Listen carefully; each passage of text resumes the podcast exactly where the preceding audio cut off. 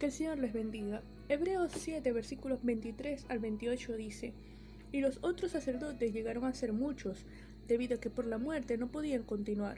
Mas éste, por cuanto permanece para siempre, tiene un sacerdocio inmutable, por lo cual puede también salvar perpetuamente a los que por él se acercan a Dios, viviendo siempre para interceder por ellos, porque tal sumo sacerdote nos convenía santo, inocente, sin mancha, apartado de los pecadores y hecho más sublime que los cielos, que no tiene necesidad cada día, como aquellos sumos sacerdotes, de ofrecer primero sacrificios por sus propios pecados y luego por los del pueblo, porque esto lo hizo una vez para siempre, ofreciéndose a sí mismo, porque la ley constituye sumos sacerdotes a débiles hombres, pero la palabra del juramento posterior a la ley, al Hijo, hecho perfecto para siempre. En el Antiguo Testamento se haya registrado una extensa lista de sacerdotes levíticos, puesto que el ministerio de cada uno de ellos se vio limitado por la muerte. Pero, cuando Cristo resucitó, venció la muerte y permanece para siempre, como nuestro sumo sacerdote, inmutable, su carácter no cambiará ni su propósito variará, dándonos plena seguridad de que en Él tenemos la vida eterna.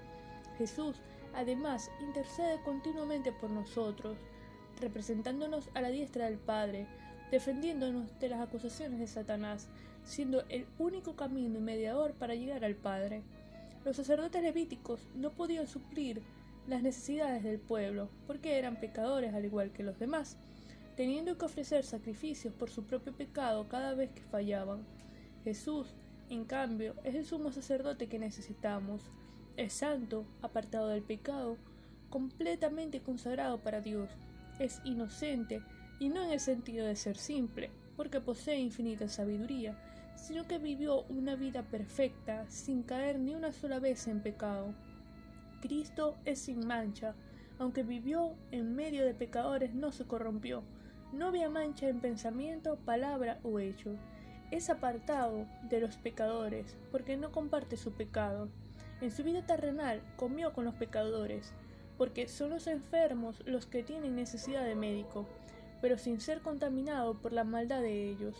Nuestro sumo sacerdote ha sido exaltado hasta lo sumo, recibiendo nombre que es sobre todo nombre.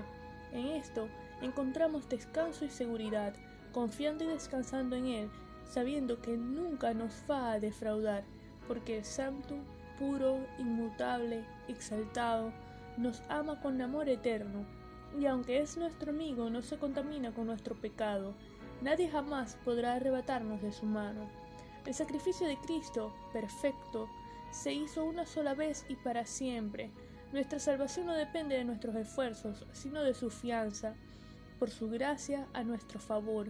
El sacrificio basta para limpiar todo pecado. Su intercesión a nuestro favor es garantía de aceptación ante el Padre. Vamos a orar.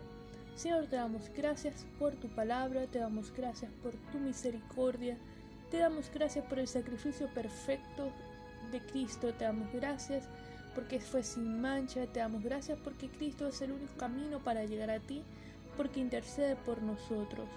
Gracias por la seguridad que tenemos en ti. Enséñanos y ayúdanos a depender y a confiar cada día más en ti. Te alabamos y te bendecimos. En el nombre de Jesús. Amén.